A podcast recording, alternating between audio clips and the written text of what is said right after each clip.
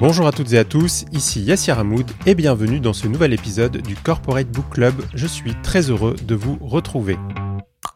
Mon invité est Fanny Nussbaum, docteur en psychologie et chercheuse en neurosciences à l'université Lyon 1. Elle publie Le secret des performants chez Odile Jacob. Dans ce livre, Fanny Nussbaum nous permet de comprendre les dispositions particulières dans lesquelles se mettent les performants, ces personnes qui réussissent tout ce qu'elles entreprennent. Qu'il s'agisse d'artistes, de sportifs, de scientifiques ou d'entrepreneurs, ils donnent l'impression que rien ne leur résiste. Oui, Roger Federer, Kim Kardashian, Bill Gates et Emmanuel Charpentier, prix Nobel 2020 de chimie, sont des performants. Et quoi qu'ils fassent, leurs actions sont couronnées de succès et les lauriers pleuvent. Ce que nous explique Fanny Nussbaum dans un style agréable à lire et sans jargon excessif, c'est que chacun peut se hisser à la hauteur de ces personnes exceptionnelles. En redéfinissant la notion d'intelligence, son livre ouvre des voies nouvelles pour que chacun puisse se réaliser, notamment grâce à ses nombreux conseils. Plus largement, et j'en suis convaincu, les idées que Fanny Nussbaum développe peuvent révolutionner l'éducation de nos enfants, ainsi que le management et la gestion des ressources humaines dans les entreprises. Bonjour Fanny Nussbaum. Bonjour Yassir. Et merci d'avoir accepté mon invitation. Vous affirmez dans votre livre que les performants ont atteint le niveau ultime de l'intelligence. Donc, pour comprendre ce qu'est la performance, il faut définir convenablement ce qu'est l'intelligence.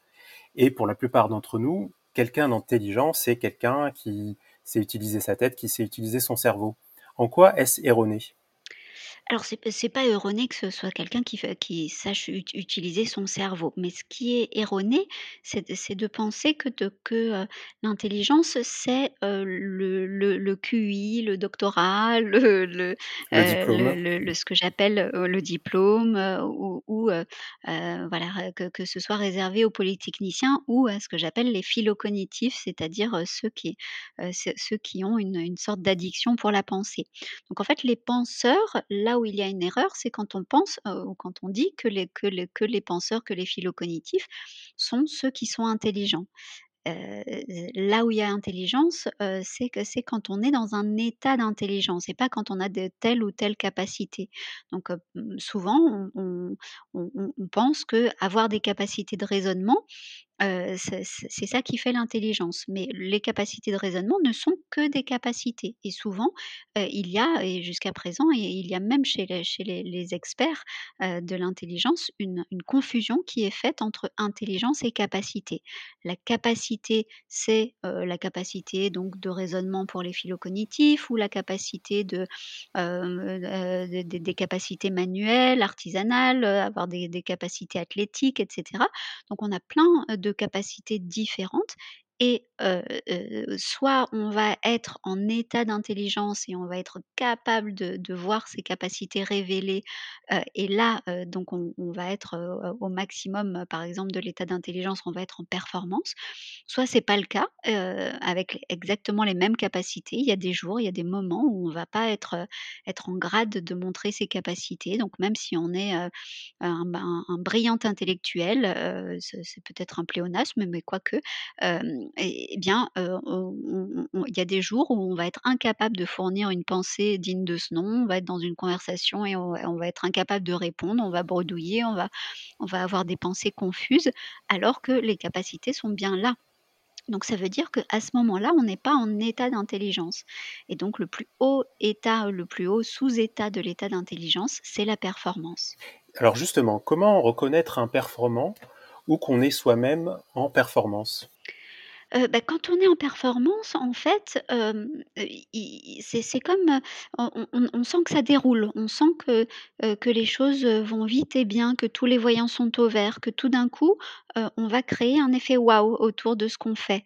La performance, c'est quand, quand, il faut un consensus social pour qu'on dise qu'il y qu'il y a performance. Donc, la la performance, c'est quand, on va se retourner sur quelqu'un et qu'on va dire: «Waouh, c'est génial ce que tu as fait» et à ce moment-là, ça peut être considéré comme une performance. Donc cette performance, c'est cet état où on va on va sentir qu'on déroule. Alors, heu, on peut avoir beaucoup travaillé avant et même, heu heu, en général, la performance, c'est vraiment issu d'un lourd, lourd travail, d'un long travail, mais et donc c'est plutôt laborieux. Mais quand on est au bout de de de de l'action qu'on mène et qu'on est en performance, alors là, ça déroule et on a l'impression d'une sorte de facilité et que tout d'un coup, on arrive à transformer la balle de match en match gagné. Et est-ce que, heu, performance et réussite professionnelle, est-ce que c'est la même chose? Est-ce que c'est synonyme? Ça peut ça peut être, synonyme, mais c'est pas c'est pas seulement ça, en fait, il y a plusieurs types de performances. Il y a, la performance professionnelle ou, qu'on pourrait qualifier de pécuniaire, financière. Il y a la performance par, les prix ou les médailles, et puis il y a la performance par la reconnaissance ou la notoriété.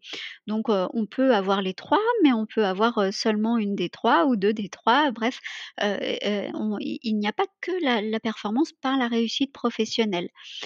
Donc performer encore une fois, c'est faire consensus autour de soi. Ça peut être faire consensus autour de soi pendant 1 minute ou pendant, des décennies, mais c'est un consensus où tout d'un coup, il va y avoir des personnes pour nous dire, pour pour reconnaître ou pour donner du sens à à ce qu'on a fait à un moment. Donc ça peut être, on va on va être, une après-midi avec des copains en train de, de jouer au tennis, et et tout d'un coup, on va faire, vraiment le match de sa vie avec, avec les copains au tennis et et tout le monde va dire: «Waouh, mais c'est exceptionnel ce que tu fais aujourd'hui». Donc là, on va être en performance ce jour-là et puis on va peut-être plus jamais réitérer, ce ce cette expérience-là. Ou alors, heu, ça peut être, être Roger Federer et ré réussir à réitérer l'e l'expérience, le Saligo, pendant 20 ans d'affilée, et et des semaines et des semaines numéro 1 mondial et et et plus ému. Vous vous parlez justement de Roger Federer. Pourquoi on pourquoi est-ce qu'on est attiré par, par ces par les performants? Pourquoi est-ce qu'on les envie?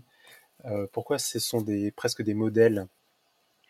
J'aime beaucoup votre question parce que, heu, c'est assez étonnant. En fait, d'un côté, heu, pour les performants sont assez malmenés, heu, je pense à plein de joueurs de foot, à des je sais pas, des stars de télé-réalité et cetera, qui sont des performants puisqu'ils réussissent soit en notoriété, soit soit pa parce qu'ils sont, ils sont, plus, ils gagnent des médailles et cetera. Donc, ils sont performants, mais ils sont, heu, malmenés parce qu'on va dire d'eux justement qu'ils sont pas intelligents, dans l'ancienne version de l'intelligence. On va dire: «Ils sont bêtes, ils savent pas aligner 2 mots, mais enfin quelle honte qu'ils soient sur le dev de le devant de la scène, et pas mon copain machin qui lui est quelqu'un de brillant». Donc d'un côté, ils sont assez malmenés et de l'autre, ils nous fascinent. Ils nous fascinent parce que justement, on voit l'état d'intelligence à l'œuvre. En fait, heu, on voit qu'il se passe quelque chose que qui se passe pas au quotidien puisque la performance, c'est cet effet waouh. Donc on voit qu'ils sont dans cet état d'intelligence ulti ultime, que tout d'un coup, ils arrivent à surfer sur la vague, ils sont sur un nuage, ils sont dans ce qu'on appelle le flow, ils sont dans un dans un flow incroyable et on trouve ça magique, heu heu et étant donné que que ça ne ça ne flatte pas la raison, heu et qu'aujourd'hui on est dans une ère où la raison est flattée, heu et bien on on, va, se dire: «Bah s voilà, il se passe quelque chose, c'est probablement le hasard, c'est probablement la chance. Oh qu'est-ce qu'il a de la chance celui-là!»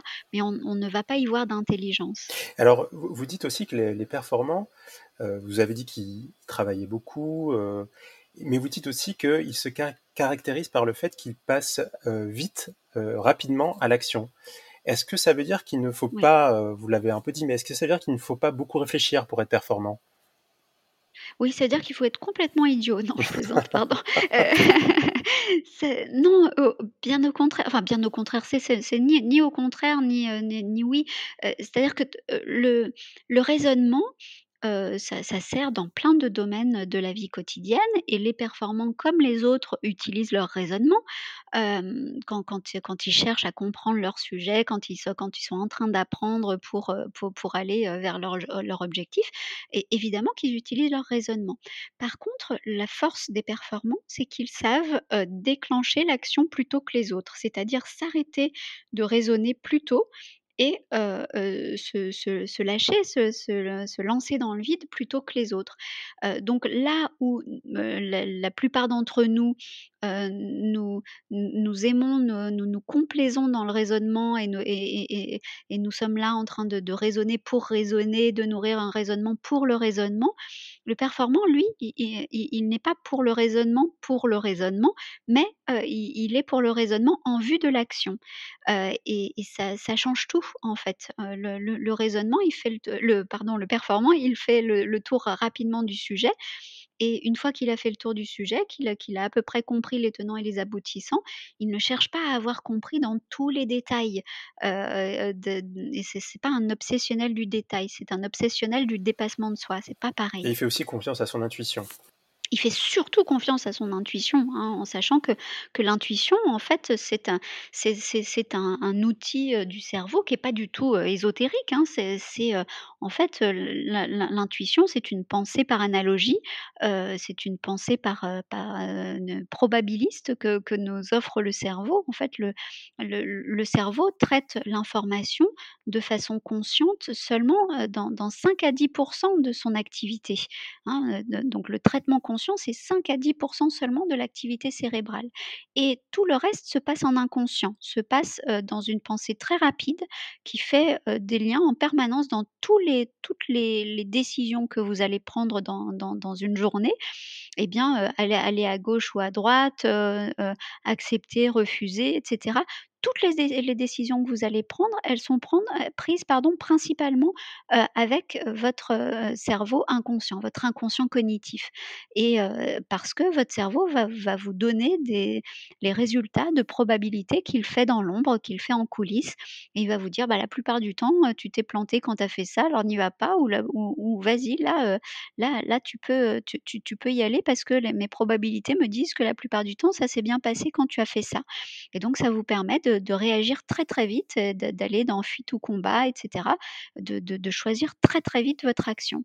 Donc le performant, eh bien, il est beaucoup plus à l'écoute, heu, de ses coulisses, heu et heu et et moins de son ego, je dirais. Parce que, être à l'écoute plus de son raisonnement et de de sa pensée consciente, c'est être plus à l'écoute de, de de son ego et de, et de, ce qui nous flatte, comme être qui qui qui est en train de raisonner, quoi. J'aimerais qu'on revienne, qu'on revienne à la situation des entreprises, heu, le performant dans l'entreprise. Vous affirmez que le performant a besoin d'éprouver un fort sentiment de liberté. Heu, or, si on revient Mmh au mh. contexte de l'entreprise, en fait, on évolue le pour la le plus souvent dans un cadre contraint avec des règles, des process, une hiérarchie. Selon vous, est-ce que ça confirme, heu, la la pertinence d'un management fondé sur l'autonomie? Yep, heu, oui, heu, mmh, avec un petit nom quand même. Heu, je dirais que qu'en fait, le gros problème de l'entreprise, c'est qu'on va chercher en entreprise, mais comme à l'école d'ailleurs, hein et comme dans beaucoup de cercles sociaux, hem, on va chercher l'intégration plutôt que la différenciation. On va chercher à faire en sorte que quelqu'un s'intègre, donc qu'il remplisse un cer un certain cahier des charges. Que ce soit un élève à l'école, un il doit remplir le cahier des charges du bon élève, il a des maintenant des couleurs, des images, des je sais pas quoi, si s'il a été t très, très sage et sinon et ben, il a pas la couleur qu'il faut et et puis il peut pas faire des choses dans la classe et ben, c'est un petit peu la même chose en entreprise. On doit remplir un certain cahier des charges. Donc jusqu'à présent, on prenait des gens, qui avaient de bonnes capacités de raisonnement parce que c'est encore une fois, c'est ce qui nous flatte et on a cru pendant très longtemps que ces capacités de raisonnement, c'était ce qui allait faire tourner, tourner l'entreprise et tourner le monde. Donc pour pour le dire de façon très caricaturale, alors on va on va embaucher des polytechniciens, même si, c'est si c'est pour faire un travail qui n'a pas besoin d'un raisonnement hyper on va embaucher le polytechnicien, celui qui a toutes les heu, qui coche, toutes les cases des bonnes écoles et cetera et heu, on s'aperçoit que zut, il est pas, heu, il il est pas en performance, il est pas il, va pas être efficace, il va pas être spécialement plus productif qu'un autre, donc on s'est planté. Alors qu'est-ce qu'on fait? Du coup, on va on va lui mettre, on va lui ajouter des soft skills, donc ça veut dire qu'il faut qu'il soit un peu humain en plus, du truc donc ça veut dire qu'il soit soit capable de comprendre, l'autre et de communiquer avec l'autre, globalement. mais on s'aperçoit que c'est pas c'est pas de comprendre l'autre et de communiquer avec l'autre qui fait qu'on est qu'on est plus efficace et plus performant non plus en entreprise. donc on est bien embêté et c'est là qu'on voit que que le truc se trouve dans l'intelligence. C'est-à-dire arriver, qu'on ait des soft skills ou pas, qu'on qu'on soit polytechnicien ou pas, arriver à être en état d'intelligence. Et je je vais maintenant répondre à votre question sur l'autonomie et sur la liberté.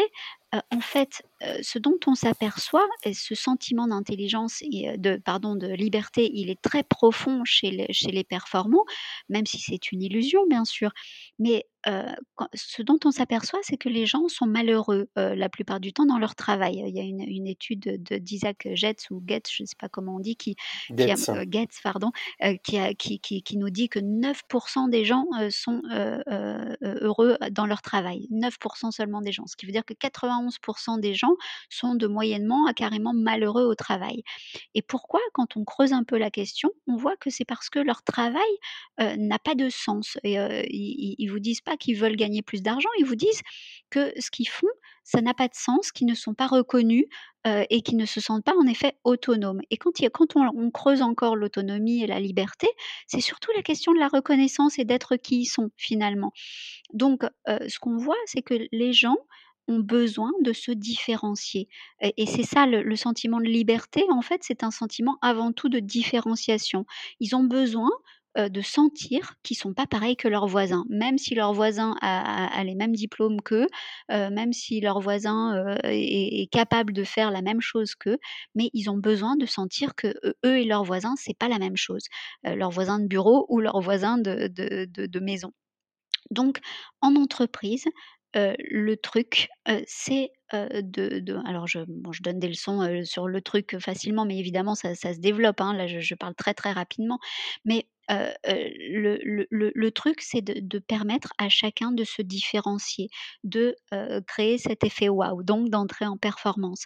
Heu, c'est-à-dire que quand, quelqu'un arrive dans l'entreprise, de lui demander, comment tu vas faire la différence plutôt que comment tu vas t'intégrer, comment tu vas faire, tu vas nous montrer qui tu es différemment plutôt que nous montrer, comment tu es comme les autres et est-ce que tu es dans l'état d'esprit de l'entreprise, bah, c'est ça qui fera qu'on parviendra être, être performant dans l'entreprise. Donc il y a bien ce sentiment de liberté, même si c'est oui mais, puisque la liberté, bien sûr, n'est qu'une illusion. Il faut simplement qu'on ait tous cette illusion de la liberté. Alors, je reprends les phrases de mon de de de mon ou d'un de mes maîtres, Albert Einstein qui est, «Je me refuse à croire dans la liberté, dans ce concept philosophique. Nous sommes je ne suis pas libre, mais tantôt contraint par des convictions étrangères à moi-même et tantôt par des convic heu, par des pressions, étrangères à moi-même et tantôt par des convictions intimes». Donc hem, si Albert le dit, ça veut dire que vraiment la liberté n'existe pas, mais l'important, c'est l'illusion de la liberté. Donc en se différenciant, on porte en soi l'illusion de la liberté et on devient performant, intelligent.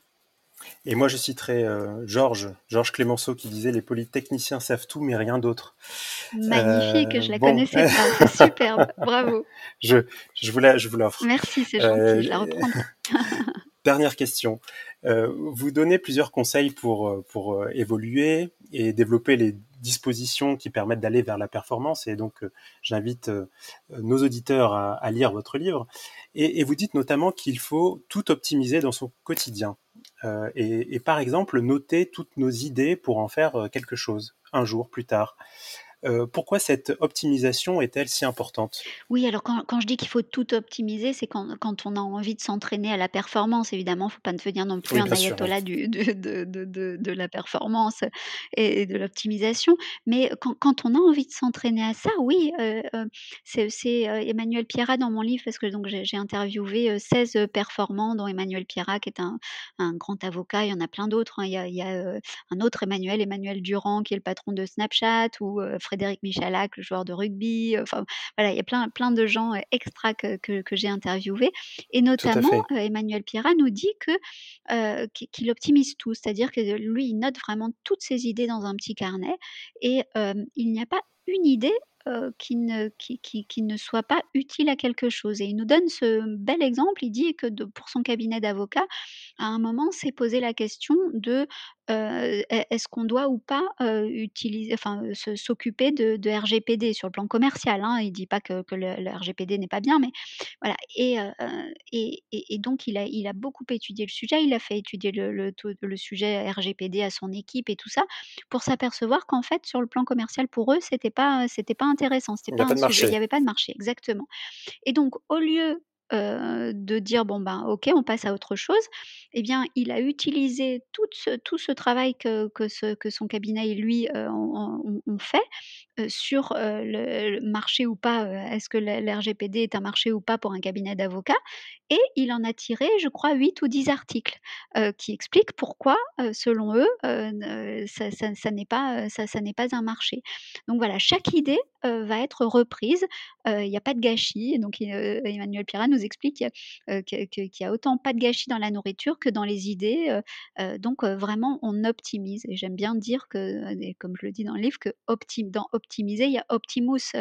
le meilleur, voilà, c'est optimiser, c'est tirer le meilleur de toutes les situations finalement et de son énergie aussi. Exactement. Eh bien, on en reste là. Merci beaucoup, Fanny Nussbaum. Merci, Yassir. Je vous rappelle le titre du livre de mon invité, Le secret des performants chez Odile Jacob. Merci d'avoir écouté le Corporate Book Club. Si le podcast vous a plu, n'hésitez pas à laisser une note 5 étoiles ou un commentaire et à le partager autour de vous. À bientôt pour un nouvel épisode.